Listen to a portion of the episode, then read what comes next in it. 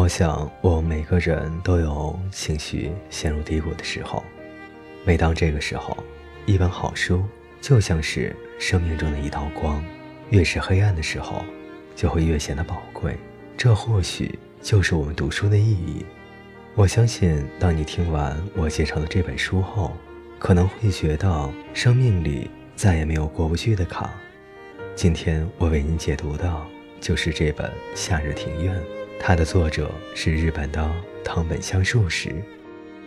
每当夏日来临，我们所看所想的，大多都会与生命相关。夏日本身就是一个充满生命力的字眼，然而夏日的庭院里究竟隐含着多少回忆与感伤？在作者清新细腻的笔触下，这一切都在感动中娓娓道来。在童年的最后一个夏天，三个孩子偶然遇见了一位孤僻的老人。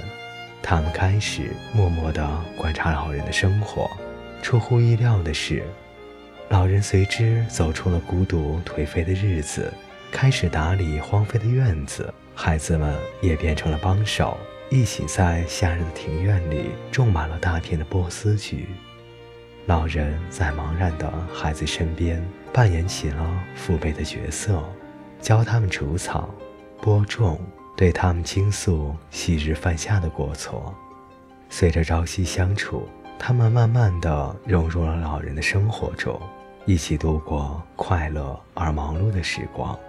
老人最后因为年迈，平静的离开了，化作缕缕青烟，消失在蓝天白云之间。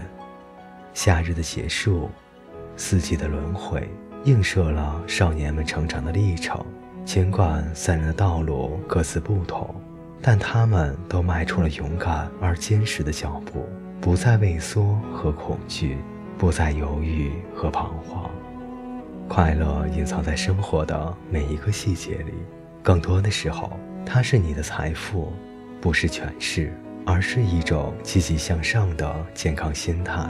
不要再为一些小事、一些琐事而把自己困在不快乐当中。要知道，任何事都会有解决的方法，只要心中有希望在，幸福就一定在。我是来自荔枝平台的主播风息雨轩，很高兴能与你分享这本书。答应我，等你病好以后，来荔枝 APP 找我好吗？我期待与你相见的日子。